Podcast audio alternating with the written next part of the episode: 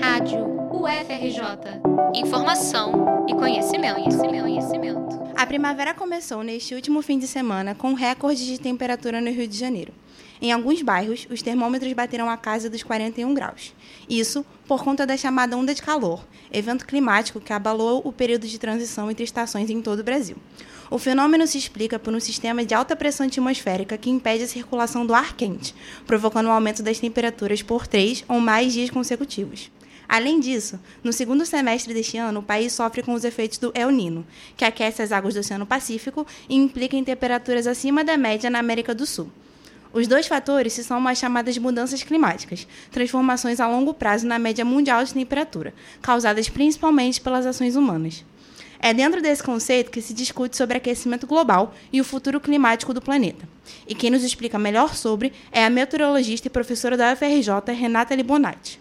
Espera-se, né, projeta-se através de modelos climáticos que isso venha a persistir de forma mais frequente, mais duradoura, mais intensa nos próximos anos.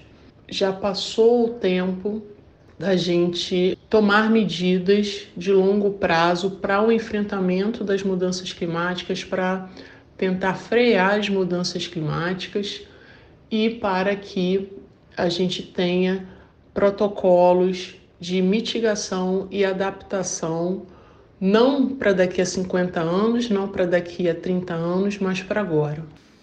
O Ministério da Saúde recomenda o uso do protetor solar, baixa exposição ao sol e hidratação constante. Segundo o Instituto Clima Tempo, o período de calor intenso pode seguir até o início de outubro.